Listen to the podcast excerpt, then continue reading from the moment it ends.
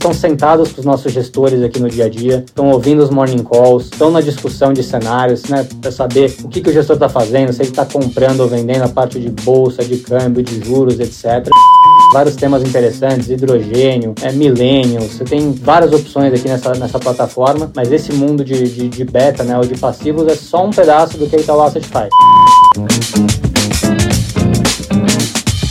Bem-vindos e bem-vindas ao Mind Asset, o podcast da Itaú Asset. Eu sou a Clara, do time de comunicação, e hoje aqui a gente conta com uma presença de um convidado especial e muito aguardado aqui no Mind Asset, que é o Stefano Catinella, diretor responsável pela área comercial da Itaú Asset. Bom, o Stefano tem mais de 15 anos de trajetória dentro do Itaú. Começou como estagiário né, e trilhou um super caminho de ascensão até a liderança, passando por diferentes áreas e ajudando a criar algumas delas também, sempre dentro da estrutura da Asset em si. Bom, então vamos lá, vamos começar. Oi, Stefano, tudo bem? Seja super bem-vindo ao Mind Asset. Oi, Clara, tudo bem com você? É, primeiro, eu queria agradecer o convite. Espero aqui que a conversa seja proveitosa e estou à disposição aqui para a gente bater esse papo. Legal, então vamos começar realmente do começo, né, Stefano? Conta pra gente por que você escolheu entrar no mercado financeiro e, e o que mais né, te chamou a atenção dentro dessa carreira.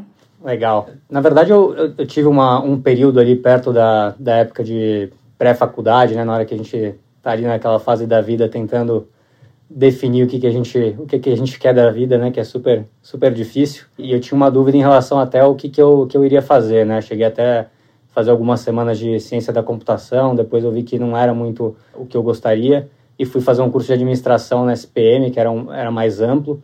E lá tem uma ênfase grande até em marketing nos primeiros anos e depois você escolhe uma especialização. E nesse meio do caminho eu tinha uma, uma conversa grande com meu pai, né, que, que, que, que trabalhava no, no, no, Banco Central na época, então acabava vindo vir e mexe assuntos de economia, enfim, ligados a, a finanças de certa maneira. E também casou de, no, no meio da faculdade, o, os meus pais se divorciaram e eu comecei a olhar mais para pela frente da minha mãe essa parte de investimentos, né? Então, obviamente eram eram coisas assim só começando a investigar o mercado, né? Tinha alguns professores também que de finanças que eram super bons eu me interessei bastante pelas matérias, acabei é, gostando do tema de investimento de forma geral, né? Fazendo inicialmente coisas no próprio Tesouro Direto, super simples e depois aprofundando um pouco. Então, quando eu fui procurar aqui o primeiro o primeiro trabalho, eu fui em gestão de recursos, assim, não não sabia exatamente o que a Asset fazia, né? Era uma era uma novidade assim, mas como eu pensei, eu gosto dessa parte de investimentos, acabei escolhendo é, gestão de recursos e fico feliz aí que tenha dado certo. É, 15 anos já de asset, eu gosto muito desse mercado. Legal, bem legal. Como você falou, né? É, são 15 anos dentro do banco e isso significa que você estava aqui desde os tempos de Unibanco, antes da fusão com o Itaú. Então, como é que você construiu né, toda essa sua trajetória até a sua atual posição? Exatamente. Eu, eu, eu, entrei na Asset do Unibanco, né, que era a One na época, na Unibanco Asset Management, e eu sempre participei de alguma forma da, das áreas comerciais. Né? Então, obviamente, quando, quando eu era estagiário, eu acabava atendendo todo, todo o time de distribuição é, que cuidava de Brasil, então isso engloba, englobava todos os segmentos, né, desde pessoa física, né, pessoa jurídica, fundações e etc. E também cheguei na época de, de, de, antes de ser efetivado, a cuidar de clientes internacionais. Depois eu tive um período longo da, da, da minha carreira onde eu, eu, foquei em distribuidores, né? A gente é, teve o, o, Edu aqui na última, no, no penúltimo podcast, é, comentando um pouco do que, que, a área fazia, mas assim, boa parte da minha carreira foi atendendo esse segmento, que basicamente são né, family offices, né, alocadores de mercado, é, plataformas de investimento, corretoras e gestoras. E depois eu fui ampliando um pouco o escopo de atuação, é, cuidando da parte de ETFs, que, que enfim, no Brasil estava é, se desenvolvendo naquela época, isso daí era por volta de 2012, é, né, perto, perto desse, desse, desse momento.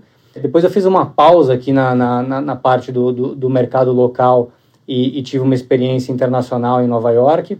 E também participei da, do, do, desenvolvimento de algumas estruturas aqui dentro da Itaú Asset. Né? Então, com o próprio Arlindo, que também já, já, já participou aqui do nosso, do nosso podcast, a gente é, montou a área de portfólio specialist, né, em conjunto, obviamente, com outras pessoas dentro da Asset. Fomos criando uma, uma estrutura mais robusta de atendimento aos canais internos e também separando né, de uma forma os canais de atacado aqui, que depois eu vou acabar explicando um pouquinho mais, é, até chegar aqui na, na, na, cadeira hoje, que, que engloba toda a parte da distribuição local e portfólio specialist.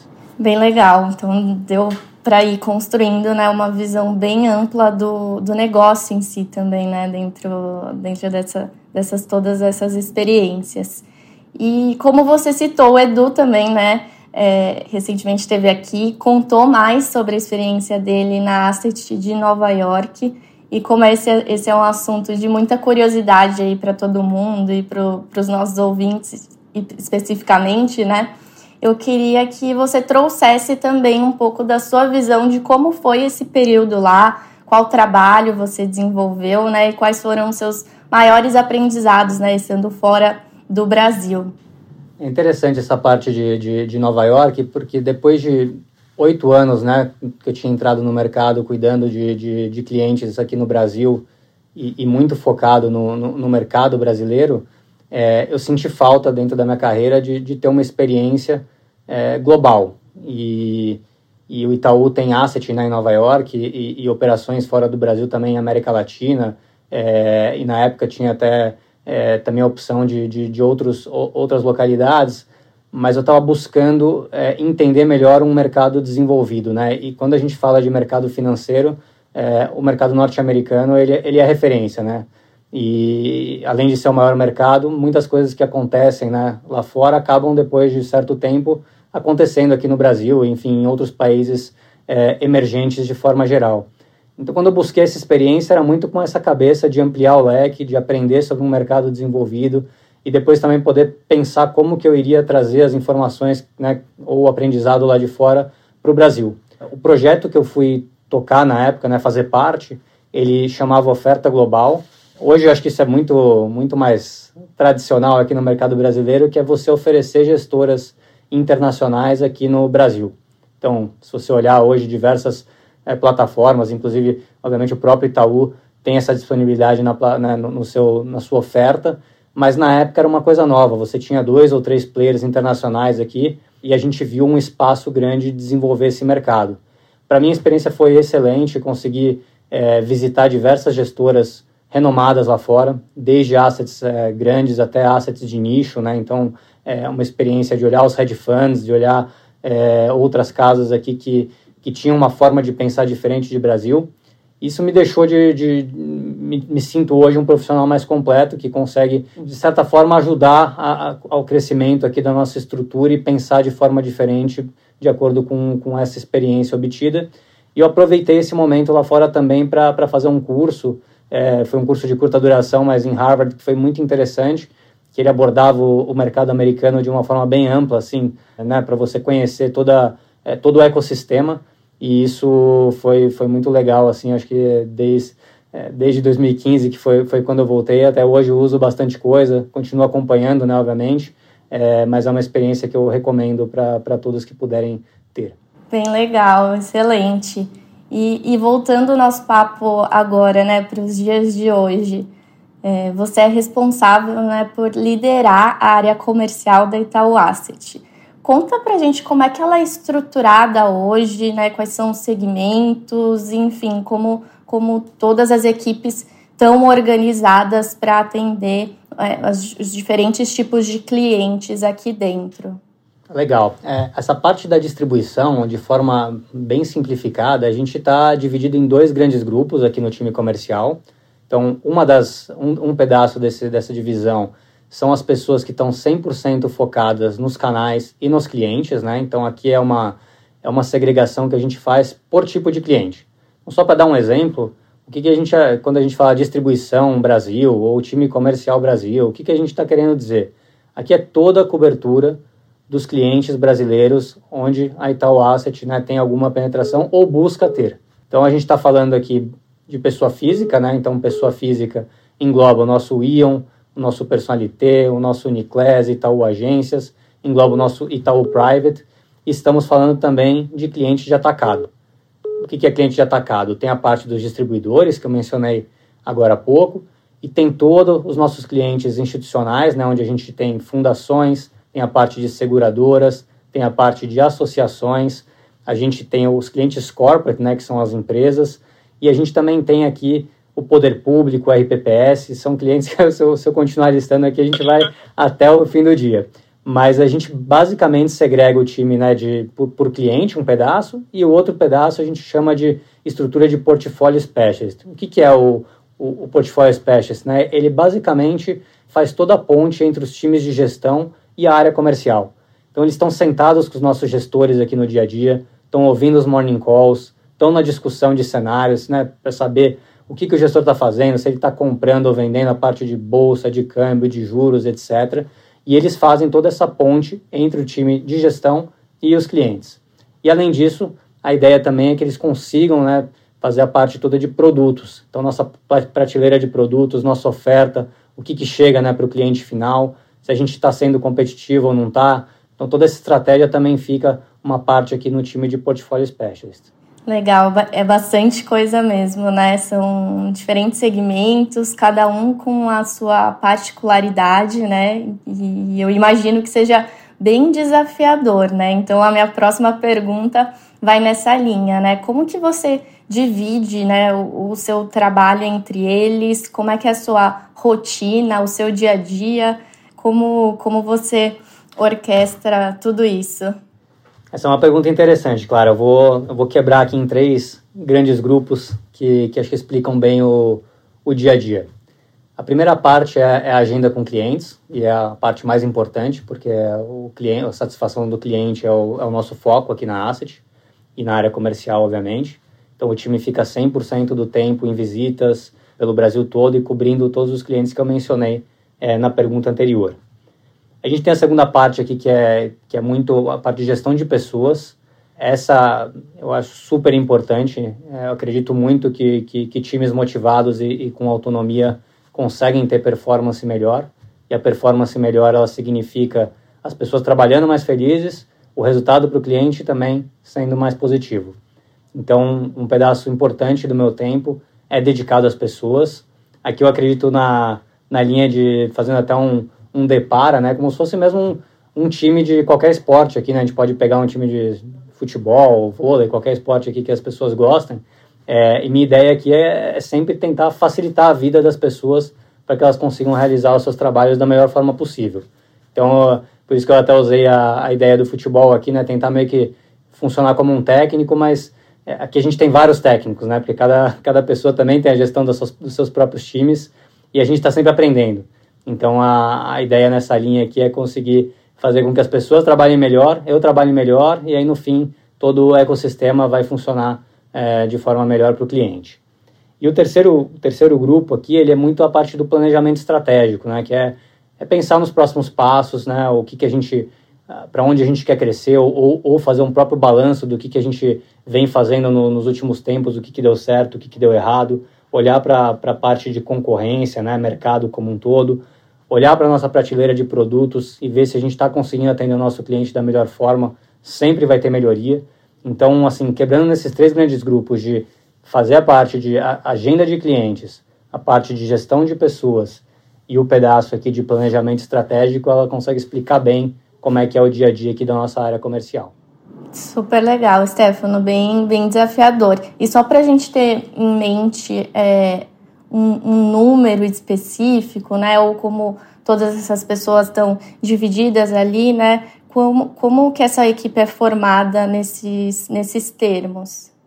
Legal, são, a gente está falando de 30 pessoas, né, aproximadamente, no time, e naquelas duas, naqueles blocos, né, que eu comentei, de, de portfólio specialist e é, distribuição propriamente dita, né, o time comercial, a gente está falando mais ou menos de 10 pessoas no portfólio specialist e 20 pessoas no time dedicado a clientes, né, às áreas comerciais que atendem os canais e clientes finais.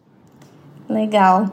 Bom, e como o nosso ouvinte né, já, já sabe, a gente em si está inserido em um negócio bem dinâmico, né? Então agora eu queria trazer um pouco a conversa, né, para essa visão que você comentou, né, de estratégia do negócio e da asset como um todo, né? A gente sabe que os cenários eles mudam constantemente, o mercado em si, né, tem os seus próprios ciclos, né? Então, como que você enxerga nesses termos a Itaú Asset inserida nesse contexto? Eu vou começar respondendo a sua pergunta, é, primeiro classificando onde a gente se vê né, Itaú Asset dentro desse ambiente de, de assets no mundo como um todo. Você tem basicamente dois tipos de, de asset, né? A asset monoproduto é, ou assets de nicho, né? Depende de como você prefere usar a palavra. E você tem essas assets que são multiprodutos. A asset independente, né, que o pessoal conhece por esse termo no mercado, normalmente se encaixa mais no mundo de monoproduto, apesar de algumas delas terem né, mais de um. E a gente hoje está inserido no mundo de asset multiproduto. Eu até gosto de usar a palavra uma asset completa. E aqui eu digo porque a gente basicamente atua em quase todos os nichos de produto quando você analisa o mercado brasileiro. Então, para dar exemplo aqui, a gente está lá no mundo de fundos indexados, por exemplo, ou, ou, passivos, né, como, como for melhor. Nesse mundo, a gente tem basicamente o objetivo de seguir o benchmark. Então, você vai ver aqui fundo passivo de Bovespa, fundo passivo é, temático, né, vários temas interessantes, hidrogênio, é, millennials, você tem várias opções aqui nessa, nessa plataforma, mas esse mundo de, de, de, beta, né, ou de passivos, é só um pedaço do que a Itaú Asset faz. Ela vai até o mundo de retorno absoluto, né, que a gente chama de, de, de que são os hedge funds, os multimercados aqui da indústria local, ou os fundos de renda variável que tem um benchmark de, de, de, de, de inflação ou coisas do tipo. Então a gente acaba atuando desde o mundo que a gente chama aqui de beta até a parte de retorno absoluto, passando por mandatos de crédito, de asset allocation, de renda fixa tradicional, exclusivos. Então, quando eu falo uma asset completa, significa que a gente compete em diversos, né, com diversos players de nicho e outras assets multiprodutos em diferentes estratégias. Pode até parecer um pouco complexo, mas assim, a, a grande verdade é que o nosso objetivo final é conseguir entregar com, com, com muita qualidade a gestão nesses diferentes bolsos. Então eu diria que o principal desafio aqui é você realmente estar tá, se manter competitivo né, nesse, nesses diferentes tipos de produto e também estar tá preparado para diversos ciclos de mercado. Se a gente pegar o que está acontecendo agora na indústria, a gente viu um movimento da taxa Selic né, é, subindo de forma rápida, né, indo lá na casa dos 2% para 13%, então foi um movimento muito relevante, onde os clientes, de forma geral, fizeram uma migração é, para renda fixa. Então, o fato da gente ser uma asset completa, a gente está preparado para esses diferentes ciclos de mercado, a gente conseguiu é, oferecer aqui para os nossos clientes produtos e mandatos é, na parte de crédito, na parte de renda fixa, na parte até de caixa, para quem não tinha conforto também em tomar algum tipo de risco. Mas a gente também continua desenvolvendo nosso business de retorno absoluto e todas as outras partes, porque a gente sabe que o mercado ele funciona em ciclos. Então, se a gente conseguir ter excelência nos nossos diversos negócios, a gente vai estar preparado para esses momentos de mercado, é, obviamente, no tempo.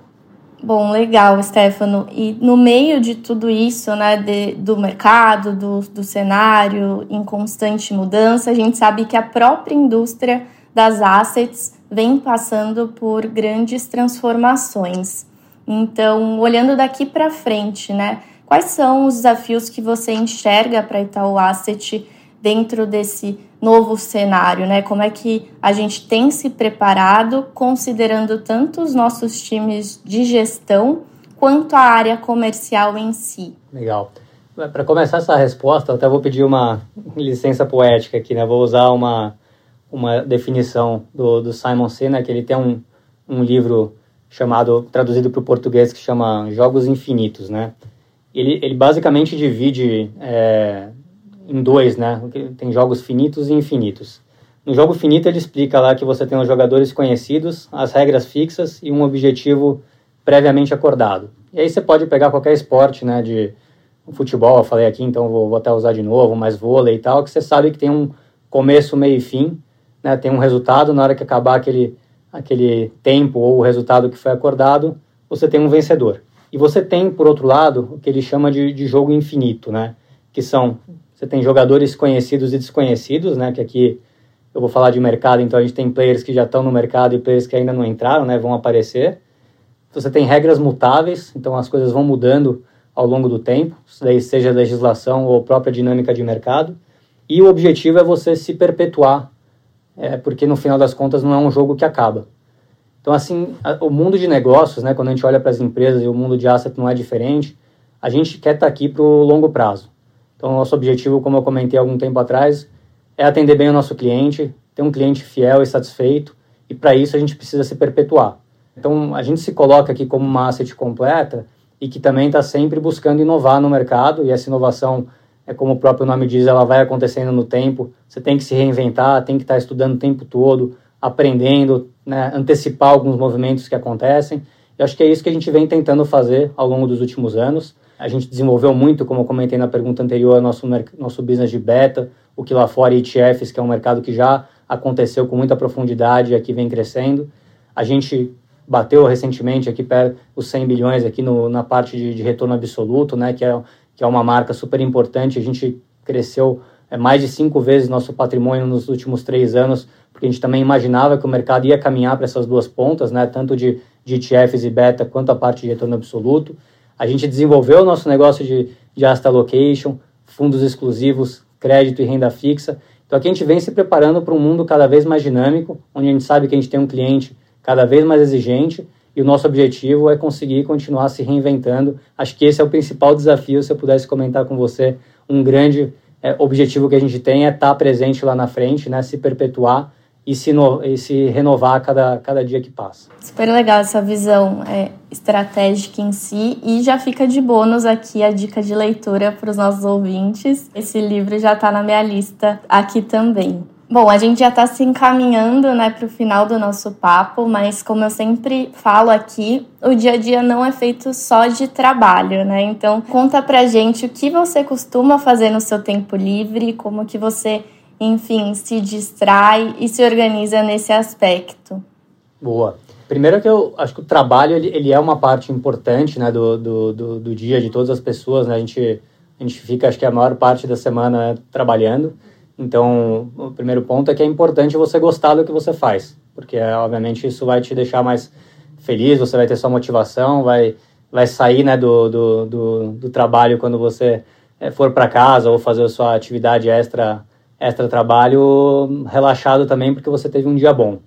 Eu gosto muito de esporte, assim, para mim, acho que o pessoal já deve ter percebido aqui que eu talvez não tenha sido muito criativo nos meus exemplos, né? usei, até o futebol aqui mais do que uma vez, mas agora na hora de falar. Conta do... o seu time, conta o seu time aqui pra gente, então. É... Tem histórias.